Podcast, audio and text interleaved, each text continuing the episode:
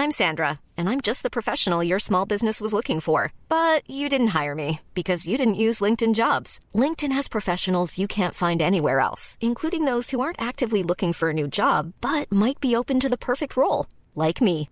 In a given month, over 70% of LinkedIn users don't visit other leading job sites. So if you're not looking on LinkedIn, you'll miss out on great candidates like Sandra. Start hiring professionals like a professional. Post your free job on linkedin.com slash spoken today.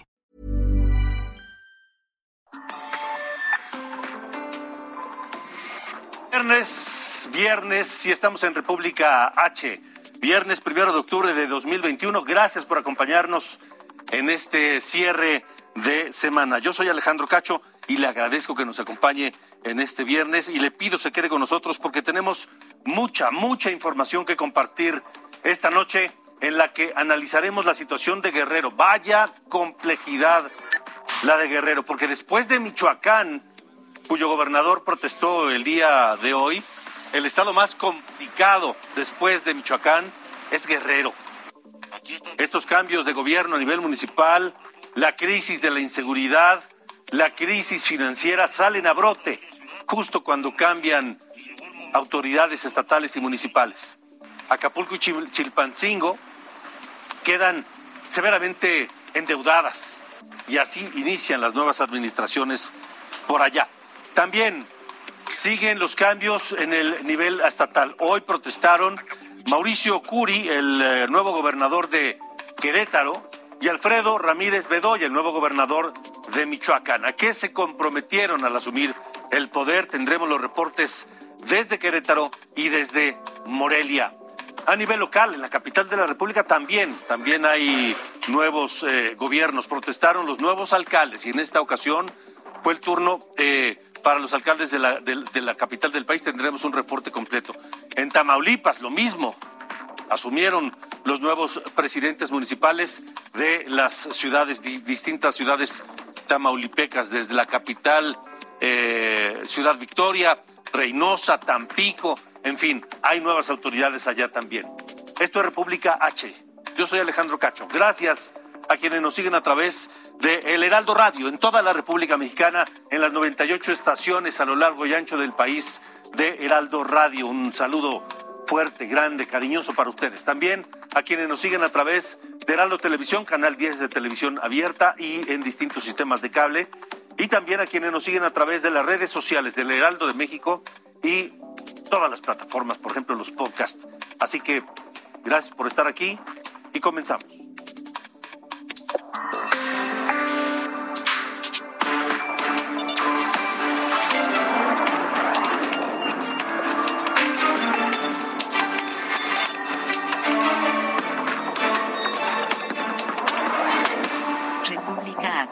con Alejandro Cacho.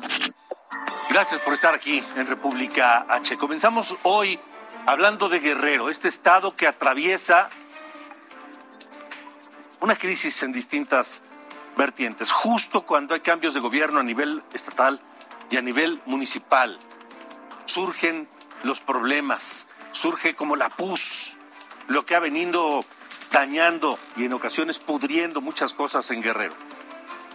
¿Qué es lo que está pasando? Bueno, el próximo 28 de octubre, Evelyn Salgado protestará como gobernadora del estado, pero en los últimos días, yo diría últimas horas, se vive una crisis de seguridad y una crisis financiera sumada a los rezagos, sumada a la pobreza, sumado a todo lo que ya conocemos de Guerrero. En menos de tres días han ocurrido muchas cosas. El incendio en la discoteca Baby O, el grupo criminal Los Tracos, que asesinó a 20 integrantes de un grupo rival allá en Iguala.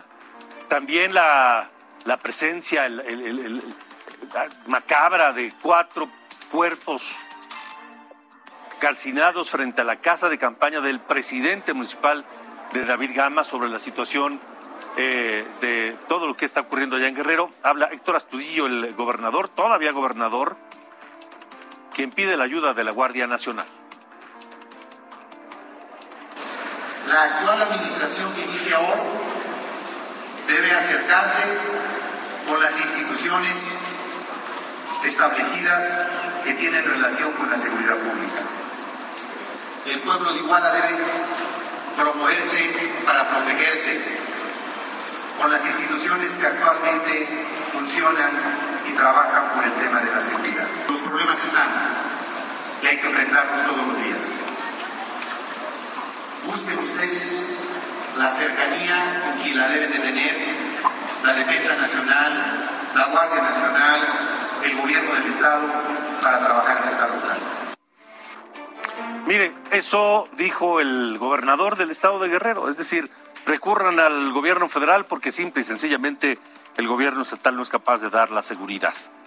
Abelina López protestó como presidenta municipal de Acapulco y criticó fuerte a su antecesora, a Adela Román. Ambas son de Morena y la criticó, entre otras cosas, por la deuda de 1.800 millones de pesos que le hereda en Acapulco. La situación que guarda la administración por demás quebrantada, con una deuda de 280 millones a SAP, 730 millones de pesos a Comisión Federal de Electricidad. No dejaron los 300 millones de pesos para los manera proporcional. Deudas a ISPEC. Una deuda de más de 360 millones de pesos desde el 2011. Eso en eh, Acapulco. Entre las dos gobernantes de Morena se tiran durísimo. Y mientras ahí mismo en Acapulco sigue estremeciendo el incendio, el ataque contra la discoteca Baby O. Hoy se dieron a conocer imágenes de tres hombres que ingresaron a la discoteca Baby O la madrugada del miércoles. A pesar de que las autoridades estatales y municipales insisten en que fue un cortocircuito, las imágenes no dejan dudas.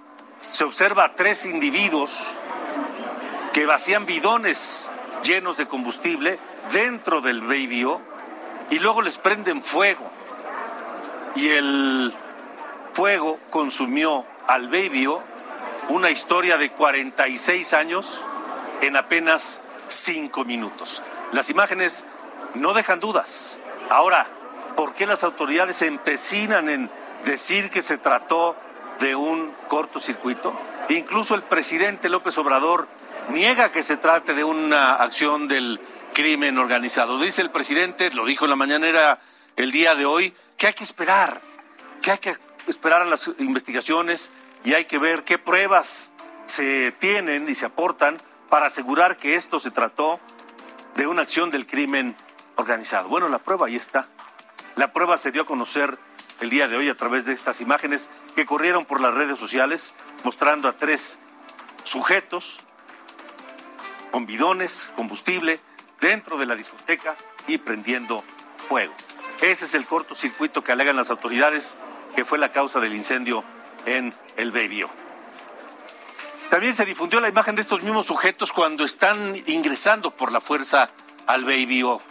En una primera imagen se aprecia un sujeto de gorra roja, playera gris, pantalón de mezclilla y tenis blancos, portando los bidones llenos de un líquido rosado como el de la gasolina.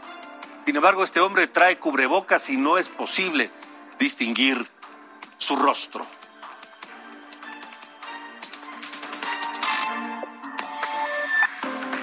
Vamos a Chilpancingo, la capital de Guerrero, porque Norma Otilia Hernández Martínez protestó como presidenta municipal para el periodo 2021-2024.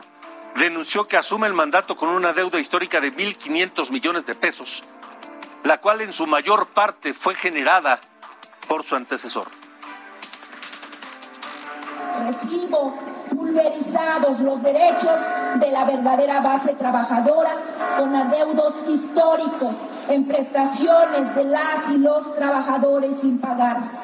Deudas diversas de esta y anteriores administraciones. Más de 1.528 millones 703 mil 787 pesos. Hasta ahorita es hasta donde vamos de la deuda que nos dejan. Es República H. Continuamos en República H y de Guerrero vamos ahora a Querétaro, donde hoy Mauricio Curi protestó como gobernador para el periodo 2021-2027. Destacó que harán del turismo un nuevo motor de desarrollo y de la cultura un distintivo de las tradiciones. Vamos allá con Patricia López, corresponsal de Heraldo Media Group, quien tiene toda la información. Patricia, te saludo. Buenas noches.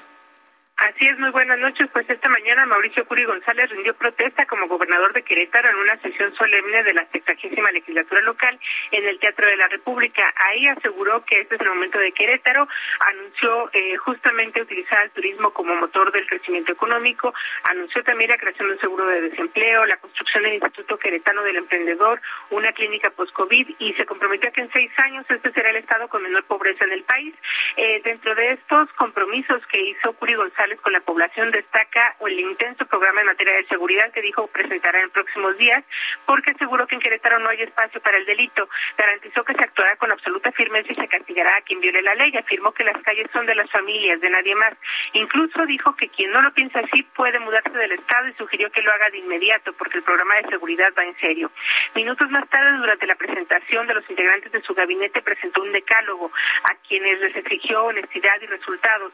Les advirtió también que en caso de que alguien robe o permita que alguien más robe, se aplicará todo el peso de la ley, por lo que les pidió atender a todos los queretanos, actuar con profunda transparencia, convertirse en el Estado donde el gabinete aplique todas las pruebas eh, del 5 del 5 y que se sometan además a pruebas antidoping.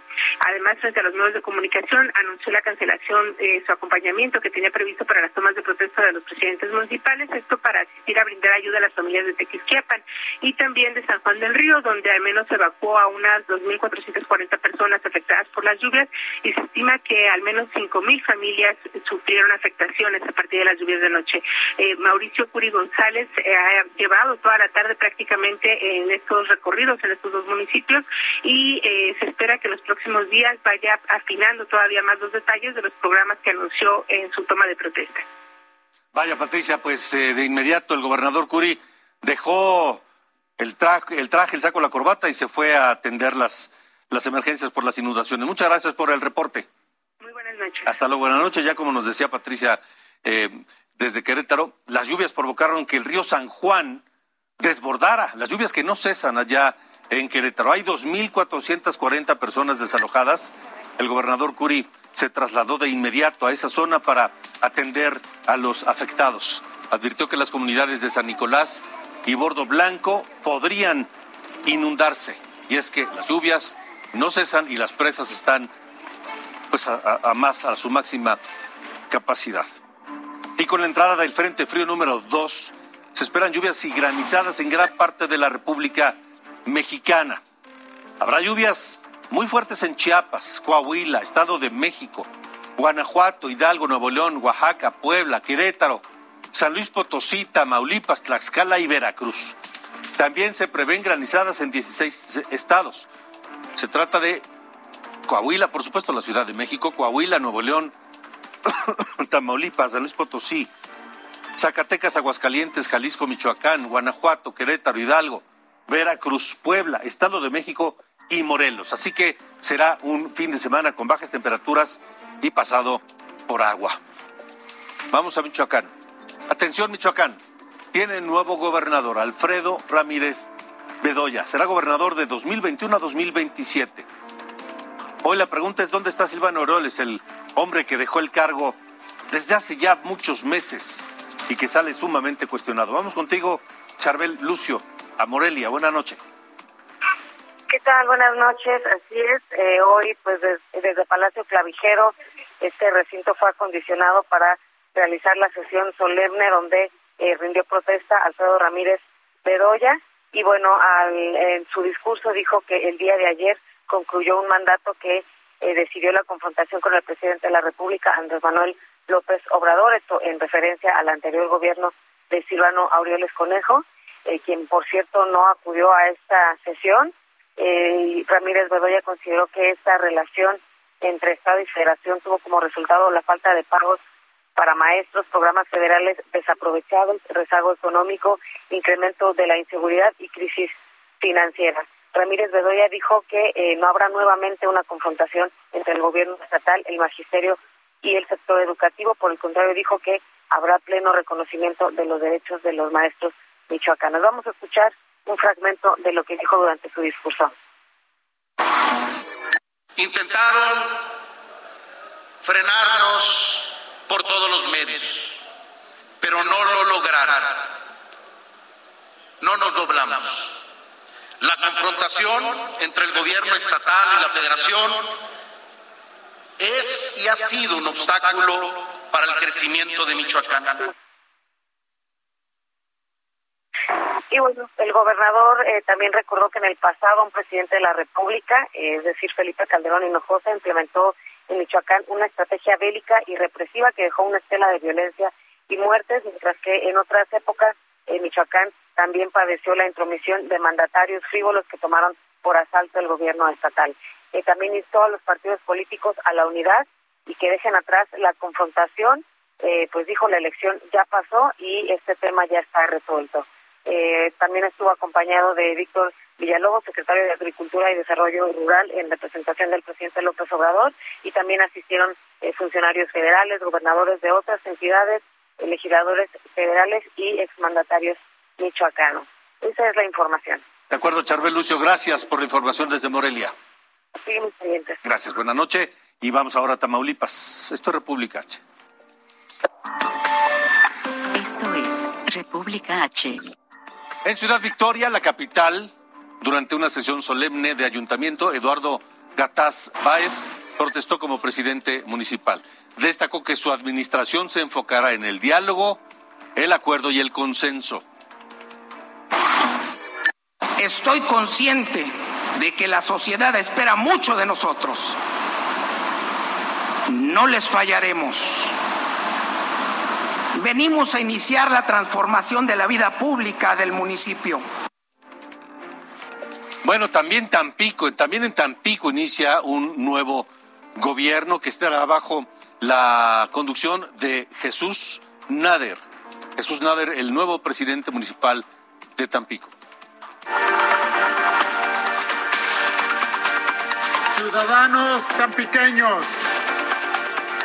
protesto cumplir y hacer cumplir la constitución política de los Estados Unidos mexicanos, la constitución de Tamaulipas, el código municipal de Tamaulipas y las leyes que ella emanen y desempeñar con lealtad el cargo de presidente municipal que se me ha conferido.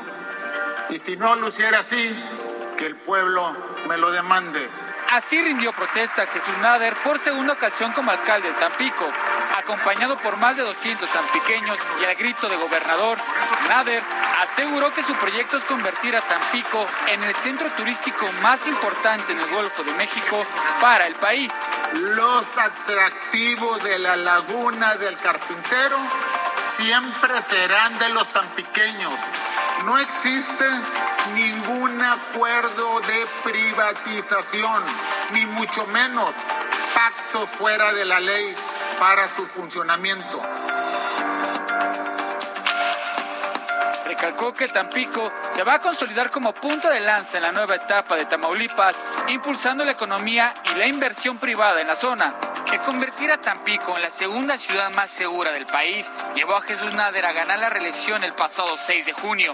Sin embargo, tiene dos pendientes con los tampiqueños, la falta de obras hidrosanitarias y mercados y obras públicas por construir. Que rebasamos las metas. Lo que nunca se había hecho en la historia de Tampico, más de 450 calles se pavimentaron a base de concreto hidráulico, se repuso la, la red hidrosanitaria.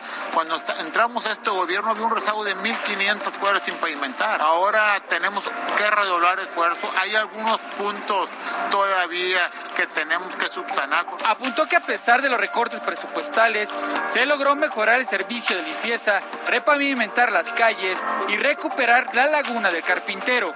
Desafortunadamente nos quitaron muchos apoyos por parte del gobierno federal. Este año Tampico sufrió en su presupuesto de, de ingresos casi 25 millones de pesos. Edgar Ledesma, Heraldo Televisión.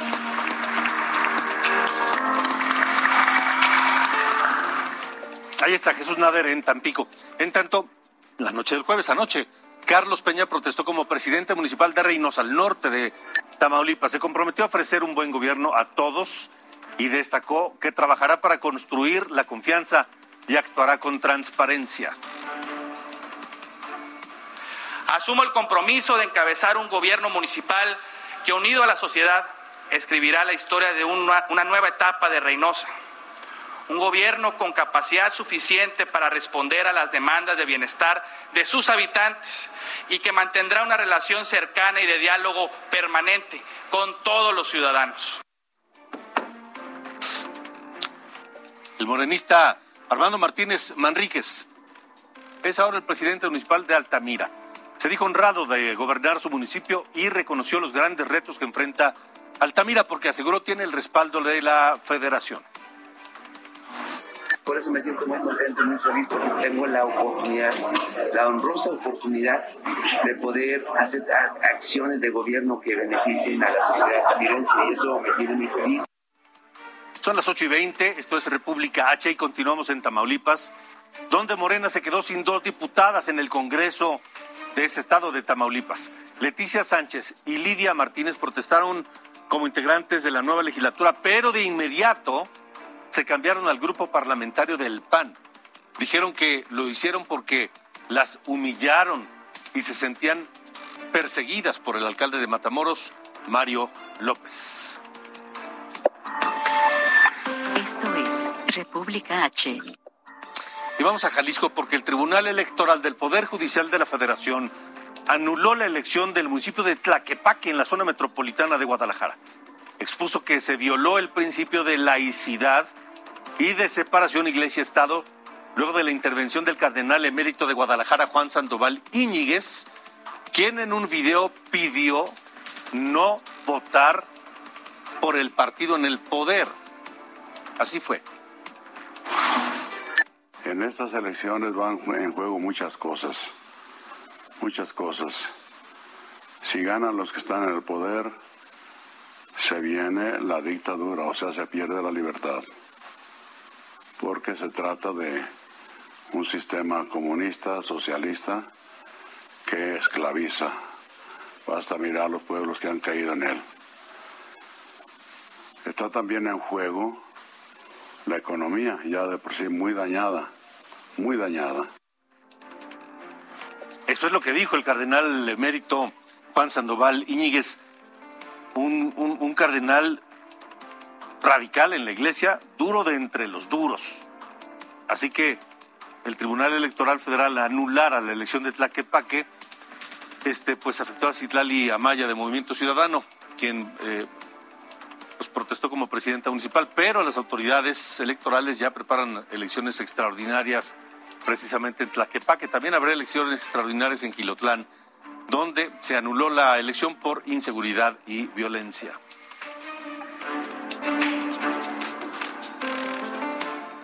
Estamos en República H, gracias por acompañarnos. Vamos a cambiar de tema, vamos a hablar del COVID porque en Coahuila fueron eh, vacunados ya algunos niños. Vamos a ver cómo cierra México en torno del COVID. De acuerdo con la Secretaría de Salud, en las últimas 24 horas se registraron 7.388 nuevos contagios y 471 defunciones por coronavirus en México. El acumulado del 27 de septiembre al 1 de octubre es de un total de 38.811 contagios y 2.530 fallecimientos por COVID en México. Colima superó los 30.000 casos de COVID, además de la mitad de esos contagios se registraron en los últimos dos meses. Y la Secretaría de Salud en el estado reporta 2.052 muertes. En Yucatán se registraron siete contagios de maestros y la muerte de un conserje en la secundaria técnica número 4 de Tizimín. En los últimos dos días, el municipio reporta 10 casos positivos y 17 muertes. Y el regreso a clases presenciales será el 4 de octubre.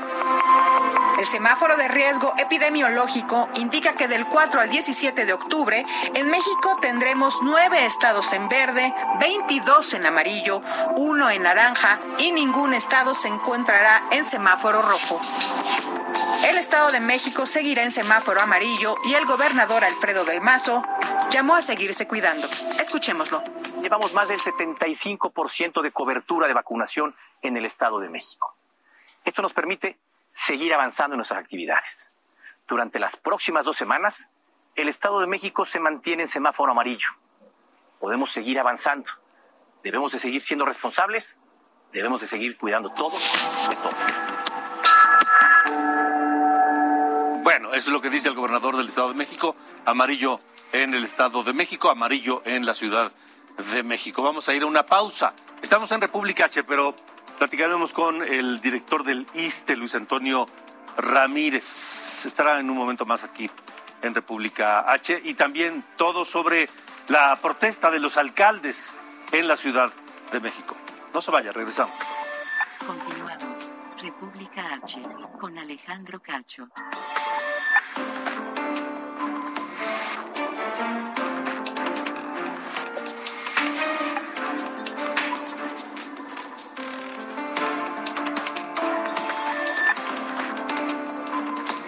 Hoy comienza octubre, es el mes sobre la sensibilización del cáncer de mama y con un gran apoyo y esfuerzo, Heraldo Media Group y Fundación Andrade lanza una campaña para la prevención de el cáncer de mama. Por primera vez, en unión con Fundación CIMAR, hemos invitado a personalidades de distintos ámbitos a unirse para llamar a mujeres y hombres a realizarse, ojo, mujeres y hombres, a realizarse un autoexamen mamario, visitar al médico y cuidarse, con acciones en todas nuestras plataformas, en televisión, en radio, en la prensa escrita, en la página web, en redes sociales. Estaremos recalcando la importancia y la concientización sobre el cáncer de mama. Únete a esta iniciativa porque tres minutos al mes de autoexploración pueden significar años de vida. Esto es República H. El Heraldo Media Group y Fundación CIMA te invitan a cuidarse. Tres minutos al mes suman años de vida. Palpa tu pecho en movimientos circulares usando tres dedos para detectar bolitas. Realízalo una o dos semanas después de tu periodo menstrual. Hazlo bien, mano al pecho.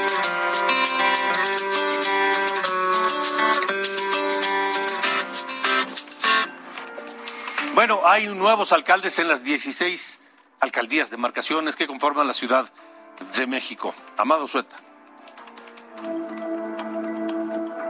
Fue una ceremonia de toma de protesta marcada por las diferencias entre los partidos de oposición y Morena.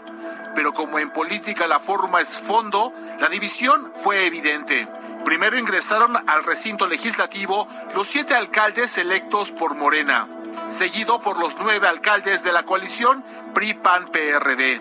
En medio de aplausos, quienes van a gobernar a cuatro millones y medio de capitalinos tomaron asiento en una fila de acuerdo a la inicial de la demarcación que representan y con cortesía entre ellos vieron enfrentarse a los legisladores. El diputado de Morena, José Octavio Rivero, desde tribuna pidió a los alcaldes que a partir de hoy son mayoría no dividir a los capitalinos. Quienes apuesten a la división de la población quienes quieren ver a la ciudad por colores y no por circunstancias se equivocan. En respuesta, el panista Christian von Roerich dijo que en las elecciones del 6 de junio la ciudadanía demandó en las urnas generar contrapesos. Aún en medio de nuestras diferencias, no aspiramos ni esperamos un clima de confrontación, sino de encuentro y de entendimiento en representación de la jefa de gobierno, Claudia Sheinbaum, a esta ceremonia acudió el secretario de gobierno, Martí Batres, quien al término del encuentro aseguró que el Ejecutivo local trabajará con todos los alcaldes, tanto los de Morena como los de oposición. Amado Azueta, Heraldo Televisión. Eso fue dentro del recinto del Congreso de la Ciudad de México. Vamos a ver qué pasó afuera. Congreso de la Ciudad de México se convirtió en un búnker, aunque antes del amanecer ya había simpatizantes de los nuevos alcaldes y alcaldesas de la Ciudad de México. La razón, la toma de protesta de los mandatarios en el recinto legislativo. A partir de este viernes cambió el mapa político de la capital. De las 16 alcaldías, nueve serán gobernadas por el bloque opositor y siete por Morena. La primera en llegar a la sesión solemne fue la alcaldesa de Cuauhtémoc, Sandra Cuevas, quien se comprometió a dar resultados en menos de dos años. Denme por favor 18 meses. En 18 meses la alcaldía Cuauhtémoc será la mejor alcaldía de esta ciudad. Les voy a dar el nombre de los asesores y ya el gabinete completo lo van a conocer el día lunes. Dos de los principales asesores es el doctor Mondragón para el tema de seguridad. A cuatro meses de las elecciones intermedias, algunos como la alcaldesa de Iztapalapa, Clara Brugada, se concentran en gobernar su demarcación. No, yo creo que ahorita nuestra tarea fundamental es cumplir muy bien a la población y la verdad ustedes saben el tamaño de Iztapalapa. Pero otros, como Edgar Rubalcaba, alcalde de Coajimalpa, ya destaparon su intención de gobernar la Ciudad de México en 2024. Por supuesto que sí, la intención es construir para el 24. Eh, este es mi tercer periodo como alcalde electo y mi cuarto periodo por un periodo que tuve como interinato. Entonces estaríamos hablando de que ya la trayectoria en la demarcación de Coajimalpa pues ya ha sido bastante extensa. Eh, claro que nos interesa poder construir para el 24. La Unión de Alcaldías de la Ciudad de México reiteró el mensaje. No hay presupuesto para los primeros 90 días de gobierno. Así lo dijo Lía Limón, alcaldesa de Álvaro Obregón. No me voy a quedar de brazos cruzados. Por supuesto que vamos a hacer público las condiciones en las que se reciba eh, cada cada detalle. Yo ahora sí que hasta sin papel de baño, hasta, hasta se llevaron el papel de baño.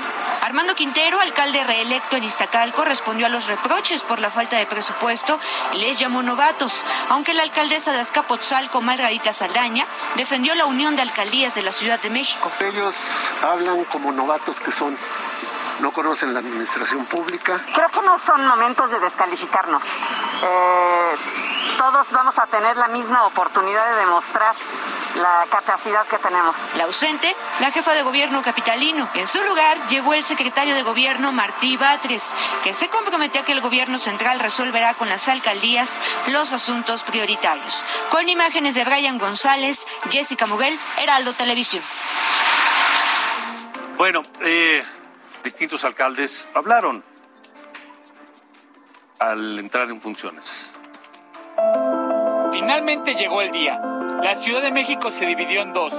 Este viernes, los 16 alcaldes que gobernarán los próximos tres años rindieron protesta ante el Congreso local. En medio de un fuerte operativo de seguridad y manifestaciones, los alcaldes entraron uno por uno al Palacio Legislativo de Donceles. Los eventos de toma de protesta iniciaron con Lía Limón, Sí, alcaldesa de Álvaro Obregón, quien formalizó el relevo. Posteriormente, Margarita Saldaña y Santiago Tabuada rindieron protesta como nuevos alcaldes de Azcapotzalco y Benito Juárez, respectivamente. Luego fue el turno de Giovanni Gutiérrez como nuevo alcalde de Coyoacán. Sí, protesto. Le siguió Sandra Cuevas como nueva alcaldesa de Cuauhtémoc, quien fijó un plazo de 18 meses para sacar al crimen organizado de la demarcación. Habla Sandra Cuevas, alcaldesa de Cuauhtémoc. Denme por favor 18 meses. En 18 meses la alcaldía Cuauhtémoc será la mejor alcaldía. Después vino Clara Brugada de Iztapalapa, quien declaró que sus prioridades serán la seguridad y los servicios. Después Mauricio Tabe, quien previo a rendir protesta realizó una reunión con trabajadores del sector de limpia y de seguridad ciudadana. Así lo dijo Mauricio Tabe, alcalde de Miguel Hidalgo. Creo que el gobierno de la alcaldía, yo estoy convencido, es un eslabón que puede ayudar mucho a mejorar la seguridad. Al finalizar el evento, los alcaldes de Morena aprovecharon para resaltar los logros del gobierno federal, contrario a los alcaldes de la Alianza Va por México, quienes se tomaron una foto y se retiraron del recinto. Heraldo Televisión. Vamos contigo, Jessica Moguel. La toma de protesta de Evelyn Parra en Venustiano Carranza. Adelante. Así es, muy buenas noches. Nosotros nos encontramos justo en la explanada de la alcaldía Venustiano Carranza. Bien lo mencionas, acaba de terminar la toma de protesta ciudadana de la ahora alcaldesa Evelyn Parra.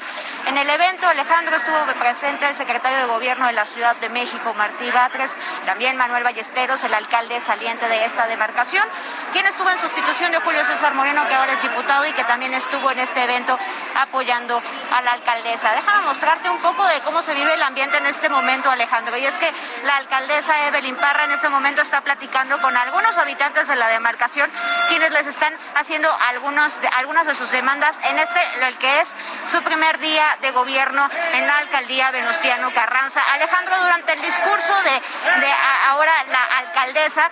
Eh, ella hablaba sobre la implementación de una policía violeta para brindarle apoyo y protección a las mujeres. Mostró una patrulla aquí en la explanada de la alcaldía Venustiano Carranza.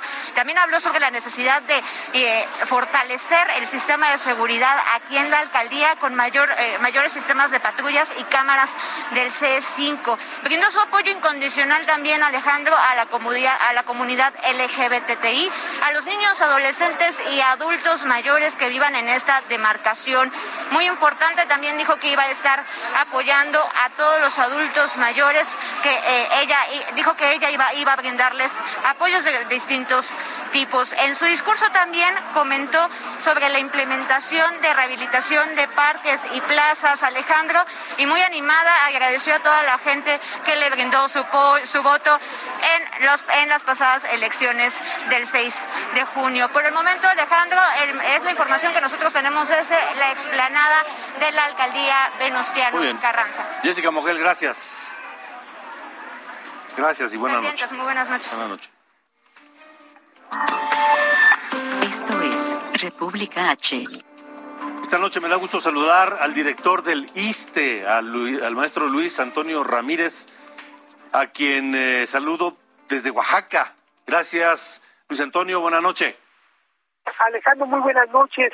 Me da mucho gusto saludarte, tener esta oportunidad de platicar contigo y al mismo tiempo también saludar y felicitar el, el año de transmisión que tienen en Heraldo de Tehuantepec, lo cual me da mucha alegría porque significa que Heraldo está ampliando su red de transmisión y en Oaxaca nos ayuda mucho.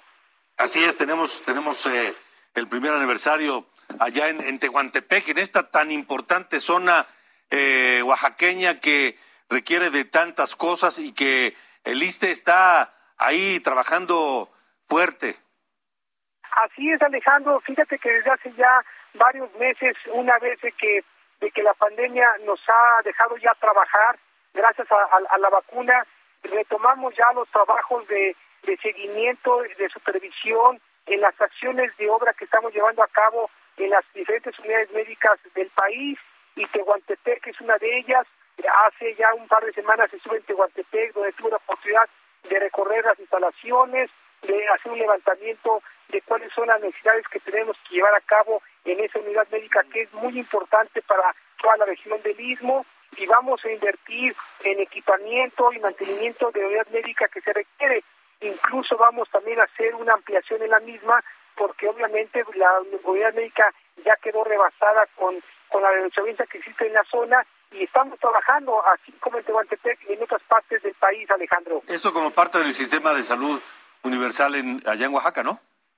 Mira, Alejandro, eh, es una muy buena pregunta la que haces porque en general el presidente de la República nos ha marcado ya una pauta de ir trabajando hacia, un sistema universal de salud que, que tiene que ver básicamente con fortalecer el bienestar. La idea es de que poco a poco el bienestar vaya administrando los hospitales nuevos, la terminación de los hospitales que se están llevando a cabo en estos últimos meses que el presidente de la República ha inaugurado y los próximos que se van a concluir van a pasar van a pasar a manos del bienestar. Y con esto el ISTE y el INS vamos a tener oportunidad de subrogar servicios con ellos y buscar una integración entre los mismos sistemas de salud para tratar de evitar duplicidades y tratar de ahorrar esfuerzos en capital humano, en equipamiento, en infraestructura. Es apoyarnos. Y en Oaxaca estamos dando un paso importante en esa materia poco a poco, pero la idea es apoyarnos entre todos, Alejandro. Eh, eh, entiendo que esto ocurre en Oaxaca, en Nayarit también de manera muy importante. Me parece que ahí fue el primer estado donde inició esto. ¿Y dónde más? Es correcto, Alejandro. Mira, la intención de la República es que en algunos estados el bienestar pueda ser el rector de los institutos estatales de salud. Eh, Nayarit, Oaxaca, se han adherido a este nuevo proyecto que significa que las secretarías, los institutos estatales de salud pasen a ser administrados por el Bienestar y de esta manera, a través del paraguas del Bienestar, los, los no derechohabientes, la población no derechohabiente pueda atenderse en esta nueva modalidad que se llama Bienestar. Y en ese sentido Oaxaca será uno de los programas que se van a adherir inmediatamente y ahí el ISTE se va a beneficiar también porque el ISTE podrá también de eh, subrogar los servicios del de, de bienestar y con esto ofrecer mayores y mejores servicios a los derechohabientes del instituto y con esto la idea es ser mucho más eficientes en la prestación de los servicios de salud, Alejandro. De acuerdo. Bueno, pues un trabajo arduo el que viene por delante para, para el ISTE. Hay un gran desafío que tiene que ver precisamente con el fortalecimiento de la atención médica del ISTE, de, de, todo el sistema en general. Nosotros como instituto tenemos un desafío enorme que es el, poder eh, equipar a las unidades médicas en todo el país, a darles trabajo de mantenimiento, de conservación, que no se hizo en mucho tiempo. Tenemos muchos desafíos en unidades de primer nivel, de segundo nivel, de tercer nivel. Tenemos la necesidad también de, de homologar también eh, el, el, tipo de condiciones laborales que tenemos con, con otras instituciones como el Seguro Social y buscar evidentemente ser más atractivos para que los médicos y enfermeras se dediquen más de tiempo completo con el instituto. Y al mismo tiempo también tenemos el enorme desafío de buscar que en el primer nivel tengamos nosotros eh, más, más eficiencia en la atención al derecho ambiente, Alejandro, porque es parte de la demanda de la gente, un, un mejor trato y en ese, en ese camino estamos eh, haciendo un esfuerzo enorme para tratar de sensibilizar más a los trabajadores la importancia que tiene el, el atender bien al paciente, sí. el ser mucho más sensible con la mejora al servicio de la población derechamente del Instituto, Alejandro. Estoy platicando con el maestro Luis Antonio Ramírez, el director general del ISTE. Eh, ¿Hay personal suficiente para este gran despliegue del Sistema Universal de Salud? Mira, Alejandro, eh, fíjate que parte de, de lo que la pandemia nos demostró en este año, seis meses que hemos estado eh, atrapados por la pandemia, nos hemos hemos eh, hecho muy evidente que hace nos hace falta más enfermeras, más médicos especialistas, más médicos generales. Eh, necesitamos reforzar cada una de las unidades médicas que tenemos en el país, en cada institución. Eh, por supuesto que esto es una llamada para que pues en los próximos años las universidades amplíen la matrícula para que los jóvenes puedan estudiar medicina, puedan estudiar enfermería y tengamos más oferta de médicos porque ese es el, gran desafío que tenemos. Necesitamos tener más oferta laboral, más médicos, preparar los médicos y al mismo tiempo también generar incentivos, dar incentivos para que los médicos se puedan ir a vivir, a trabajar a provincia, a la zona rural, a las zonas donde nos ha costado mucho trabajo tener plantillas completas, porque de nada sirve tener unidades médicas, hospitales, clínicas, equipamiento, si no tenemos médicos. En Oaxaca nos pasa mucho. Si tenemos unidades médicas que están subutilizadas porque no hay incentivos suficientes para que los médicos se vayan a trabajar a las mismas. Eso es parte del desafío que tenemos hoy en, este nuevo sistema de salud que queremos fortalecer, en generar eh, estas, estas acciones que permitan a los médicos eh, el interés por irse a trabajar a comunidades lejanas, a las ciudades, y que podamos nosotros en nuestras comunidades médicas tener la oferta de médicos que la gente le manda. Y, y un ejemplo de eso es Tehuantepec, precisamente. Necesitamos médicos internistas, médicos este, eh, especialistas en, en, diferentes áreas, pero si no hay eh, un, eh, mejores incentivos, va a ser muy difícil que podamos tener las plantillas completas de médicos que se requieren. Y en esa parte es el desafío que tenemos como país, preparar a más jóvenes y generar incentivos para que trabajen en las dependencias de salud al interior del, del país. Pues Luis Antonio, eh, sé que estás allá en Oaxaca, pero ¿qué día te vienes al estudio aquí a platicar de, de lo que están haciendo en el ISTE y del reto que significa todo este sistema universal? Pues con mucho gusto, Alejandro, yo, yo estoy atento eh, en el momento que, que, que, que, tú puedas y yo encantado de la vida de poder platicar y ampliar más eh, información de lo que estamos haciendo, Alejandro. Pues nos va a dar mucho gusto y seguramente va a ser de enorme interés para toda la gente de República H en todo el país que escucha este programa, por supuesto. Muchas gracias, maestro Luis Antonio Ramírez. Muchas gracias, Alejandro. Hasta luego. Hasta luego. Buenas noches. El director general del Instituto Mexicano del Seguro Social. Vamos a hablar de... Esto es República H. Híjole. Hay cosas que dan pena ajena. Y esta es una de ellas. Cuauhtémoc Blanco como futbolista nos hizo gritar de emoción a todos los mexicanos. Pero como gobernante, ay,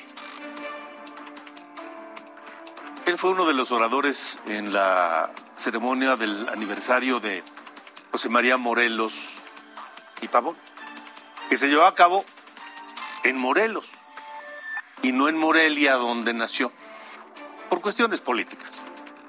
Pero le tocó hablar a Cuauhtémoc Blanco y en redes sociales fue la comidilla por esto. Escuche. Su, idea, su ideal era claro ejemplo del desarrollo social sin dejar a nadie atrás. Él sabía que el avance se obtiene a través del rezago y la marginación de la población en una ilusión. Él sabía, habla de José María Morelos, que el avance se obtiene a través del rezago y la marginación de la población. Eso dijo Cuauhtémoc Blanco, pero quien lo salió en su defensa fue el presidente López Obrador. Nos da mucho gusto estar aquí en Morelos con el gobernador Cuauhtémoc Blanco, al que apoyamos, al que respaldamos, porque no está solo Ay, pues eh, ahora sí que ni cómo ayudarle. Pero bueno, es el gobernador de Morelos eh, y ya veremos qué es lo que viene. Son las 8.50, faltan 10 minutos para las 9 de la noche, es viernes y vamos a hacer un recorrido por la República Mexicana. La Comisión Federal de Electricidad suspendió el suministro de energía eléctrica para el acueducto Río Colorado-Tijuana. Se debe a una deuda de 163 millones de pesos del gobierno de Jaime Bonilla, cuya administración calificó de drástica y precipitada la decisión se reducirá el suministro en la zona costera de la entidad. Arrancó la campaña de bacheo integral en la zona turística de Nuevo Vallarta, en Nayarit. Pretenden mejorar la imagen de la ciudad. Las autoridades garantizaron los fondos para concluir con las obras. Unos 100 policías de Monterrey serán cesados por reprobar los controles de confianza. El alcalde Luis Donaldo Colosio Riojas rechazó que se trate de una cacería de brujas. Incluso solicitó una corrida financiera para aumentos. Quedó instalada la 60 legislatura de Colima. No asistió el gobernador José Ignacio Peralta Sánchez, pero envió al secretario de gobierno Rubén Pérez. No faltó la confrontación entre Morena y sus adversarios. También se instaló la 64 legislatura del Congreso de Sinaloa. Los legisladores retomarán la fiscalización de cuentas públicas y combatir la corrupción. En San Cristóbal de las Casas, Chiapas, el Congreso chiapaneco nombró consejos en seis municipios. Se debe a que no se realizaron elecciones el 6 de junio o fueron anuladas por irregularidades. Del Figueroa, expresidente municipal de Zacualpan, fue condenado a 238 años de prisión. El juez lo encontró culpable del atentado contra el fiscal regional de Ixtapan de la Sal, Estado de México, en 2019, en el cual resultó herido y un agente murió. Bueno, pues este primero de octubre se marca una fecha, le decía al principio del programa, en la que inician muchas eh, gestiones gubernamentales a lo largo y ancho del país. Las 16 alcaldías de la Ciudad de México, por ejemplo, las presidencias municipales en Tamaulipas, algunas otras en Guerrero, en fin, en distintos sitios. ¿Y qué es lo que significa que habrá de marcarse un antes y un después? Habremos de esperar a ver cómo cada una de esas administraciones se va comportando. Faltan, por supuesto, faltan en Puebla, faltan en Baja California, en fin, faltan en distintos eh, lugares, pero las que ya comenzaron y las que habrán de comenzar en próximos días serán objeto del seguimiento de República H, donde hablamos de lo que realmente ocurre en el país, porque nuestra agenda es precisamente lo que a usted le interesa, lo que vive en su ciudad, lo que vive en su estado. Esa es la razón de ser de República H. Síganos todos los días a través de Heraldo Radio en toda la República Mexicana, también a quienes nos siguen del otro lado de la frontera en el sur de los Estados Unidos, mexicanos que por cualquier razón, la que haya sido, están de aquel lado, pero que siguen pensando y añorando a sus orígenes, a sus raíces, a su México. Y de eso hablamos aquí en República H. Es todo. Nos vemos el próximo lunes. Recuerde, tenemos una cita 8 de la noche, República H, por Heraldo Radio en todo el país, por Heraldo Televisión, Canal 10 y por todas las plataformas digitales y redes sociales. Gracias. Yo soy Alejandro Cacho y hasta entonces.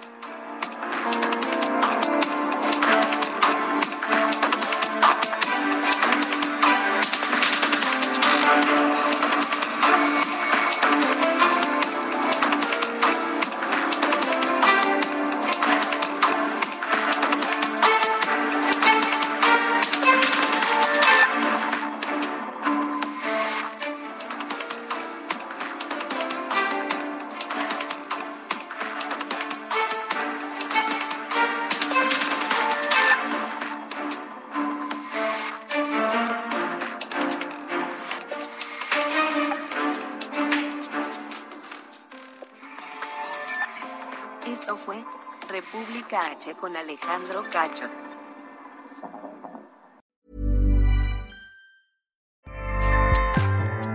ACAST powers the world's best podcasts. Here's a show that we recommend. The Real Housewives is a guilty pleasure for most, but if you're looking to not feel guilty about that pleasure, tune in to Everything Iconic with me, Danny Pellegrino, where I break down all the messy moments and behind the scenes antics of Bravo's popular franchise. And on Everything Iconic, I also interview celebrity guests like Kelly Ripa, Kiki Palmer, Drew Barrymore, Cameron Diaz, and more about their guilty pleasures, their past work, and so much more. So if you're pop culture obsessed and find yourself watching way too much reality TV like me, tune in to Everything Iconic with Danny Pellegrino wherever you listen to podcasts. ACAST helps creators launch, grow, and monetize their podcasts everywhere. ACAST.com.